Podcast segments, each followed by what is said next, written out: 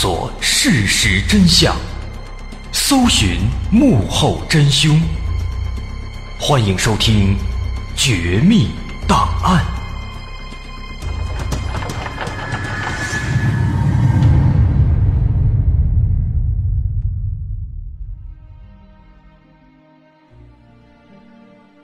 在二零一零年十月二十六号这天中午，湖北省恩施州咸丰县的幺幺零指挥中心接到了一个报警电话。打电话的是一名中年男子，他叫梁子军。从电话当中不难听出来，他的语气非常慌张。他说：“我家招小偷了，赶紧派人来看看。”在接警之后，民警就立即赶到他的住处。这是一个老式小区，他们家住在一号楼二单元三零一。那咱先说说报案的这个梁子军。这个人那年他四十一岁，他是在咸丰县当地有一家爆破公司，在那打工，专门给公司拉货。那当天中午晚点的时候，他回到家里面一打开门，就发现家里这个样子很不对劲，啊，各种东西。都扔在地上，杂乱无章。他的第一反应，坏了，招小偷了，于是赶紧就报警。说当时警方来了，一进门就看到这屋子里呢，确实有很明显的被翻动的痕迹。那这个现场给人的第一感觉，这是一桩入室盗窃案件。不过呢，进一步的勘察这现场，警方又感觉有点奇怪。怎么个奇怪法呢？如果说这是一个盗窃案的话，现场这情况呢，房屋门窗全都是完好无损的，没有被撬动的这个痕迹，那这小偷他是怎么进来的呢？而且仔细查呀，发现这屋子里边很多值钱的东西，哎，其实并没有丢失，啊，只有少量的金银首饰是不见了，啊，其他一些更值钱的。像这个笔记本电脑、数码相机啊，这些又值钱、个儿又不大的一些小玩意儿，一件不少，啊，全都在那放着，安然无恙，连动都没被动过。那从这些情况来看呢，的确非常诡异。于是呢，警方当时就感觉这应该不是一个单纯的盗窃案件。那他们进一步的勘察其他的地方，啊，从这客厅到厨房到卫生间。到卧室，哎，果然，后来呢，在这个客厅到卧室的地面上啊，发现了有几滴很小的血迹。这几滴血迹呢，看起来很新鲜，应该是不久前留下的。那么这几滴血迹的出现，就带来了一丝不祥的预感。那之后，警方进到卧室里面。当打开这个卧室衣柜的一瞬间，所有人都惊呆了。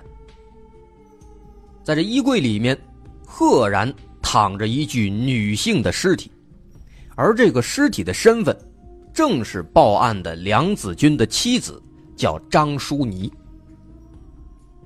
到这儿，这入室盗窃案突然就变成了一起命案了，所有人都懵了。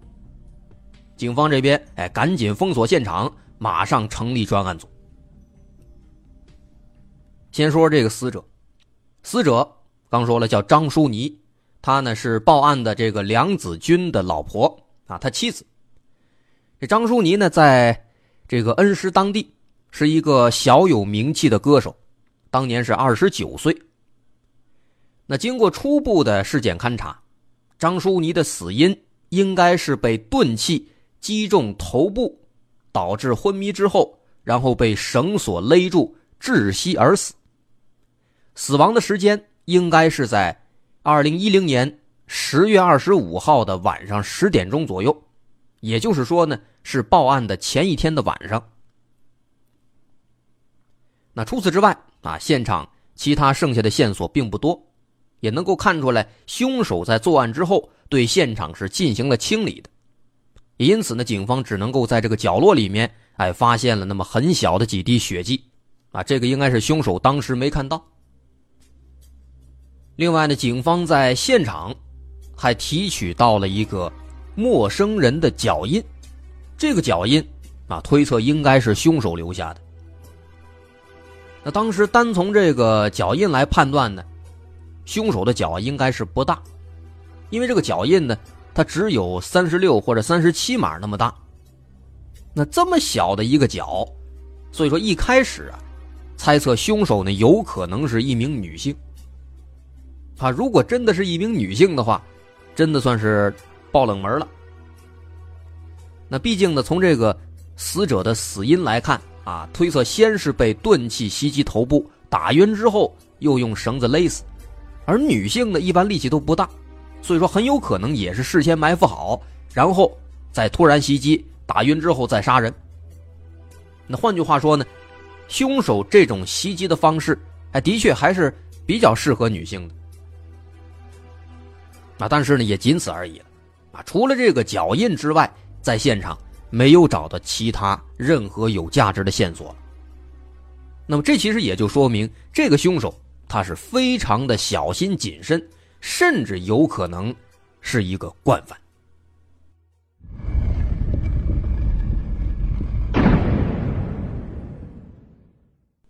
从目前的情况来看，这凶手应该不是为财杀人的，毕竟他们家里面这财物丢失的并不多。很多值钱的东西哎都还在呢，而且如果是为财杀人，那凶手为什么非要把尸体给藏到那个衣柜里呢？他为什么图什么？没有这个动机。那不为财的话，有没有可能是情杀或者仇杀呢？哎，于是警方开始对这梁子军还有死者张淑妮他们的社会关系展开调查。那这番调查也的确发现了一些信息。首先，这夫妻两人都不是原配，都是二婚，结婚刚刚一年。他们和上一任离婚的原因，都是因为感情不和，过不到一块并且离婚之后呢，孩子都是留给了前任。不过呢，虽然说是二婚，但是他们俩感情非常好。啊，这梁子军四十一，比张淑妮大十二岁，大一轮，对妻子的照顾呢，那也是无微不至。对对方的父母打点照顾的，哎，也都非常到位。总而言之，一句话，夫妻和睦，没有矛盾。那这个夫妻关系没问题，有没有可能是第三者插足呢？啊，刚刚猜测说凶手没准是女的，那这么看的话呢，哎，确实也有可能，没准啊，这个小三儿要除掉这个妻子，哎，有这种可能。但是后来啊，警方这一查。这种可能性呢，又给取消了，给打消了。因为这个张淑妮和梁子军俩人结婚之后，基本上每天就是三点一线了，啊，尤其是这个张淑妮，张淑妮呢结婚之后和外人接触的不多，可以说是很少，啊，只有工作上的一些问题，也没有什么太多的朋友。那梁子军呢，虽然说他接触的人相对多一些，毕竟跑车的，但是呢，他接触的身边这帮人里面。也没几个女的，啊，所以说这个小三儿的可能性几乎是没有的。那要说仇人有没有呢？这俩也没有什么仇人，他们这交际圈子就这么大，没有什么有仇有矛盾的，也没欠过什么钱。啊，这就难了，不是仇杀啊，没有什么仇人；情杀的话呢，也没有什么小三儿什么的，夫妻关系又和睦，这怎么查都没头绪啊。那当时警方就想，您看这个死者是这个妻子张淑妮，那会不会是张淑妮身边的某一些人，因为某些原因把她杀害呢？也有可能。那因为他们查这个张淑妮的背景的时候呢，这个张淑妮家里面有一个家族企业，啊，他妈开了一个刺绣公司，哎，经营的不错。那他自己呢就在妈妈这公司里面当经理，那他爸呢？是另一个公司的经理，啊，这个条件看起来整体不错的，所以说当时就猜测有没有可能是这个张淑妮身边的人因为这个公司或者因为钱之类的问题杀害张淑妮呢？于是呢，专案组当时就把这个死者遇害前几天接触过的，还有平时这关系比较近的一些人，全都查了一遍。把他们挨个哎通知到公安局，一个个的试那个脚印，对比这个足迹。但是这个结果查一番下来，很让人失望，要么说对不上，要么这个鞋码可能哎正好三十六七的，但是人家有这个证明不在场。啊，到这一步啊，可以说就比较难了，因为这个脚印，前面说了，可以说是现场留下的唯一的和凶手有直接关系的线索，而且这脚印呢。其实原本它都是残缺不全的，可能就半个，都是靠后来这个足迹专家们给还原，然后勘验出来的，还原了一个完整的脚印。说脚印对不上，当时呢，警方还有一个办法，啊，根据这个脚印上，不都有这个鞋底上的花纹吗？根据这个鞋底的花纹，去这个鞋店里面查，哎，看是哪一种鞋，哪一款，然后根据这个鞋的买家。进一步的筛选凶手，那这个办法其实是可以，但是呢，这工作量啊太大了。你想，他们要查的范围，一开始先查这个县里边先锋县，然后再扩大到市里，啊，后来甚至扩大到周边的县市。咱不说什么市里周边，咱就光说这一个县，那一个县里边卖鞋的，没有上百也有几十吧。而且，假如说找到是哪一款鞋了，那同一款鞋，一个地区卖多少鞋呢？除非说是很另类的鞋子，很奇葩的没人买，那不然的话，一般的鞋那个出货量是很难想象。所以说，即便说确定了是哪一款，再往下筛也很难啊，工作量太大。但是呢，警方当时还就只能这么干，挨个查，挨个店，挨个款式，从这整个县。扩大到了整个市，后来再扩大到周边的县市，这范围是越画越大。那所有鞋店进去挨个查，挨个问，光这一步工作就做了足足一个月，但是没有任何线索。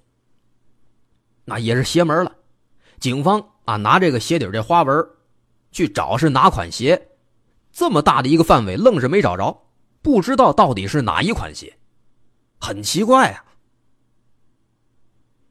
所以说后来呢，一个多月下去了，没办法，这条线索只能放弃了。那看看有没有别的突破口，有没有别的思路。其实想想呢，也有，什么东西呢？监控录像啊！现在这个监控起了大作用了，但这个案子当中，这监控还真就没起什么作用。在这个案发的小区，它毕竟是个老小区，只在这个小区门口对面。有一个这个监控摄像头，那，警方当时把这个监控录像调出来，就对这个案发时间段内进出小区的每一个人，都找出他们的身份，做详细调查。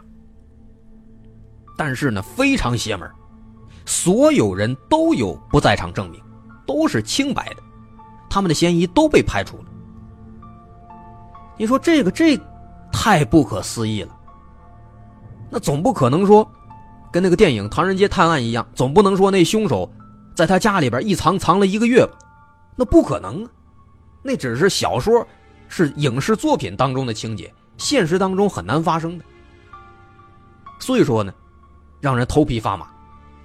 因为凶手既然说你来作案了，那必然会进出小区，会留下影像，这摄像头能拍着啊。而且这个小区四周。这围墙没法翻越，只能够走这大门，所以说必然会在这儿留下一个影像。那现在没拍着，难道说这是个鬼吗？那肯定不可能。既然说不是鬼，为什么所有的监控当中拍到的人都不是凶手呢？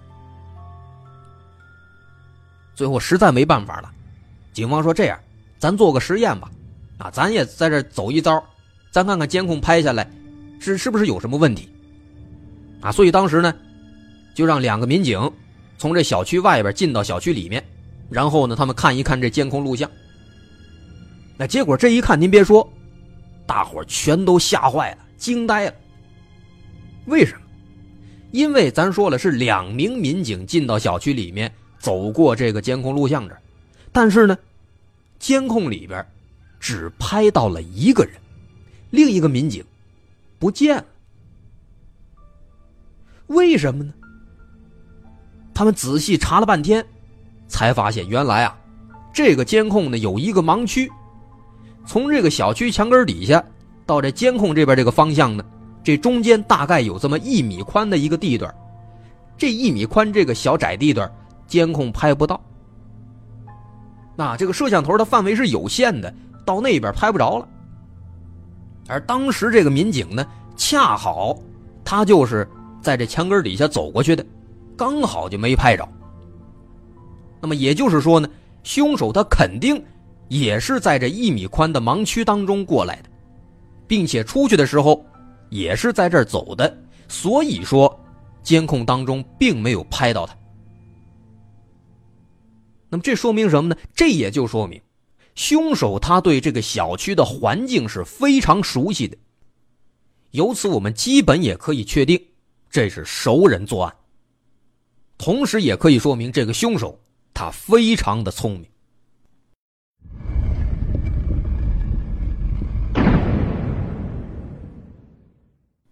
凶手他再聪明，也肯定会留下线索，会露出端倪。果不其然，后来警方在对死者张淑妮的母亲做走访询问的时候，他给警方提供了一条线索。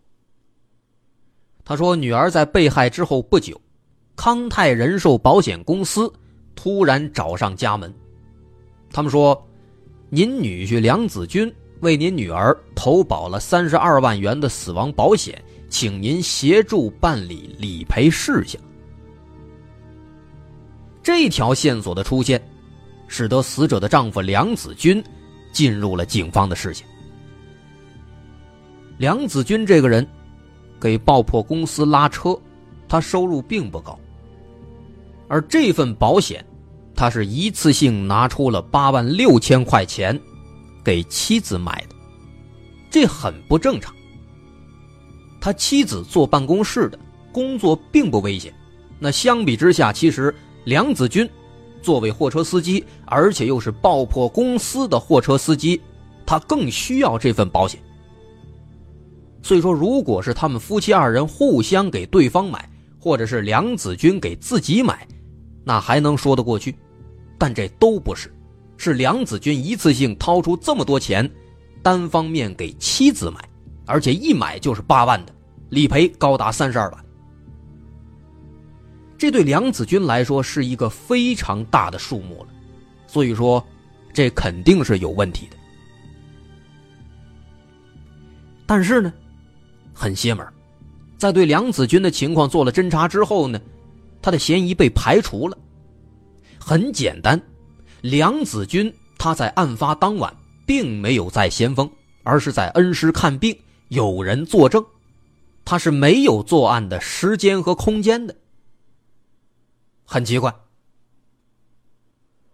不过呢，话也得说回来，虽然说在这个时候他的嫌疑暂时被排除了。但是他花那么多钱，单方面的给妻子买保险这件事情，仍然让警方非常的在意。我们也说过很多骗保的案子，大部分都是丈夫给妻子买保险，然后杀害妻子骗取保险金。那警方当时他们也是这么想的。所以说呢，即便说梁子军他有不在场证明，那警方仍然是很在意这个事情。警方认为，如果说这个并不富裕的梁子军一次性投入八万买保险，我们可以解释为是一种不理智的安全保障、不理智的理财行为。那么，如果他在其他的保险公司也有类似的投保行为的话，并且投保人都是他媳妇儿的话，那么这个梁子军他必然就是有问题的。所以，警方赶紧对其他的保险公司也展开询问调查，并且很快就发现这梁子军果然是有问题。除了这笔保险之外，他在零九年七月十五号还购买了一份新华保险，保额二十四万；在零九年十二月十五号还购买了一个平安保险，保额五十万。这两份加上刚刚那一份。三份保单的死亡赔偿金额总计高达一百零六万，而且被保险人都是张淑妮，而受益人都是梁子军。那至此，所有的疑点再一次指向了梁子军，这说明他肯定是有问题的。虽然说事发当晚他有不在场的证据，但是目前来看，他也有过于明显的嫌疑和动机了。那么警方也有理由推测，他有不在场证明了，所以说他会不会是雇凶杀人呢？雇凶杀人，他就可以实现人在异地。同时，保障妻子的死亡。如果是雇凶杀人的话，那必然是要花钱的，所以警方马上对梁子军的所有银行账户的资金来往做了一个全面调查。哎，但是呢，奇怪的事情又发生了，他的所有的银行账户上都没有非常大额度的资金来往。根据以往的经验，如果是雇凶杀人的话，其实也可以分成两种情况：第一种，花大价钱雇杀手；第二种，雇佣的这个人有可能和主使人关系非常好，可能他不会要很多钱，甚至有可能会免费帮他杀人。那现在我们知道，他的银行账户方面没有大的资金流动，所以说第一种可能性排除了。只剩下第二种，说白了，凶手跟梁子军的关系应该是非常好的。那推理到这一步，确定了杀人凶手和梁子军之间是有不错的关系，所以警方开始对梁子军的亲朋好友这个范围当中的人做了全面的排查。但是呢，问题又来了。几周排查下来，所有人都查了个底儿朝天，全都排除了，没有嫌疑。难道说他不是雇佣的好朋友吗？从现在的情况来看呢，应该是啊。那是的话，为什么查不到他这个朋友呢？不知道是谁。这个时候，其实只有一种可能性，那就是。他雇佣的这个好朋友没有被纳入到警方的视线。那如果真的是这样的话，更难了，上哪儿找这个人啊？目前来讲，有关他的任何线索都没有，我们甚至不知道他是一个男的还是一个女的。所以说，目前来讲，其实根本就没法找。不过，就在案子几乎走进死胡同的时候。有一位小民警突然灵光一闪，他想到了一个办法。那这个办法还真的得是灵光一闪才能想出来，因为他跟这个案子确实是有点远。那当时警方不是推测说凶手应该是梁子军的好朋友吗？但是呢，人际关系查了一圈没查到，所以当时这个小民警他就想，说有什么地方能够留下他这个好朋友的线索或者名字呢？所以当时他就从头到尾的哎捋了一遍这个梁子军的情况，哎，突然他就想到一点：这梁子军和张淑妮刚结婚没多久，刚结婚一年。那既然说凶手是梁子军的好朋友，起码来讲俩人也得认识一年了吧？那么也就是说呢，一年前梁子军和张淑妮的婚礼，这个凶手应该是也参加了。那结婚的时候，哎，大伙都会随礼。都会有一个记账本这个记账本上记的呢，都是来参加婚礼的宾客，还有他们随礼的数目。只要是来参加婚礼的，必然会随礼。既然随礼了，那肯定都要留下名字的。所以说，这凶手的名字应该也在上面。于是，警方就赶紧回到案发现场，找找这个记账本在哪哎，找来找去。哎，最终在电视墙下面有一个小柜子里面找到了，把大伙高兴坏了，赶紧就翻开看。但是，警方打开之后往后一翻，得心凉了一半。怎么回事？因为这个账本的第十页被撕掉了。这一页上原本记了六个人的名字和随礼的金额。不过呢，这其实也恰恰说明警方思考的方向是对的，凶手肯定是参加了婚礼了。那这一页上记录的必然就有凶手的名字，所以说呢，梁子军才把这一页给撕掉了。由此来看，这梁子军果然不是个一般人啊，他非常的聪明，或者应该说是非常的狡猾。从前面我们说的利用监控死角让凶手在监控里面消失，到雇凶杀人给自己制造一个不在场证明，再到现在为了掩护凶手，比警方先一步的想到账本的问题，撕掉账本上的名字。警方意识到这个人果然是不好对付。那现在呢？看看手上的线索，好不容易找到的这个账本没用了。名字被撕掉了，这让大伙非常伤心。去哪儿找这六个人的名字呢？怎么锁定凶手的身份呢？这些内容，咱们放到下集再说。那这集咱们就先说到这儿。我是大碗，如果您喜欢，可以关注我的微信公众号，在微信搜索“大碗说故事”，点击关注即可。好，咱们下集继续再来说。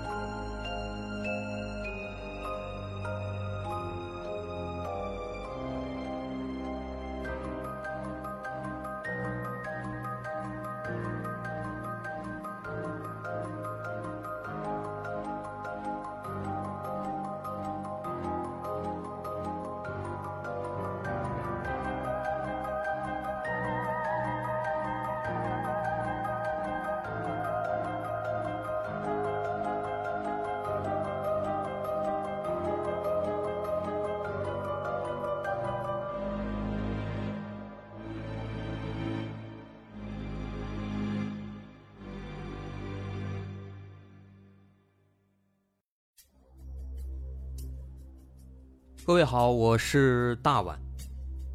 我们的《绝密档案》在喜马拉雅已经陪大家走过了一年多的时间，一年多的时间，我们更新了一百多期节目，在这一百多期的内容里，我们讲述了各种各样的怪奇事件。那在今后呢，我们也想尝试去做更多的其他类型的内容，比如一些自然怪象，比如有一些名人的黑幕。或者说是黑帮的发迹史，亦或是各种悬疑大案，以及更多的其他题材的探索。针对这些内容，目前我们也已经有了一个大概的规划。我们将会把这些内容做一个大概的整合，放在之后我们即将推出的一个新的专辑当中。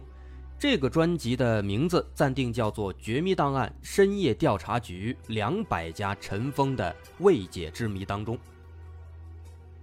需要说的是，这个新专辑我们决定在喜马拉雅作为会员节目进行独家播出，总计有两百多集的内容。专辑上线时间将会在不久之后的九月九号，大家届时可以在喜马拉雅搜索关键词“绝密档案深夜调查局”，就能够找到这部新的专辑了。在上线前的这段时间当中，也欢迎大家添加我们喜马拉雅工作人员的微信。X m l y 零三三零，也就是喜马拉雅四个字的拼音的首字母加零三三零，x m l y 零三三零。添加微信之后，工作人员将会把大家拉进喜马拉雅官方的粉丝群，届时将会有不少福利活动，送喜点、送签名书等等其他惊喜在等着大家。需要特别说明的是，新专辑。将会是喜马拉雅的会员专辑，也就是说，如果您是喜马拉雅的会员，就可以免费收听本专辑。目前喜马拉雅的会员价格为每个月六块钱，六块钱就可以听到我们的两百多集故事，也是很划算了。希望大家能够多多理解，多多捧场。九月九号，我们不见不散。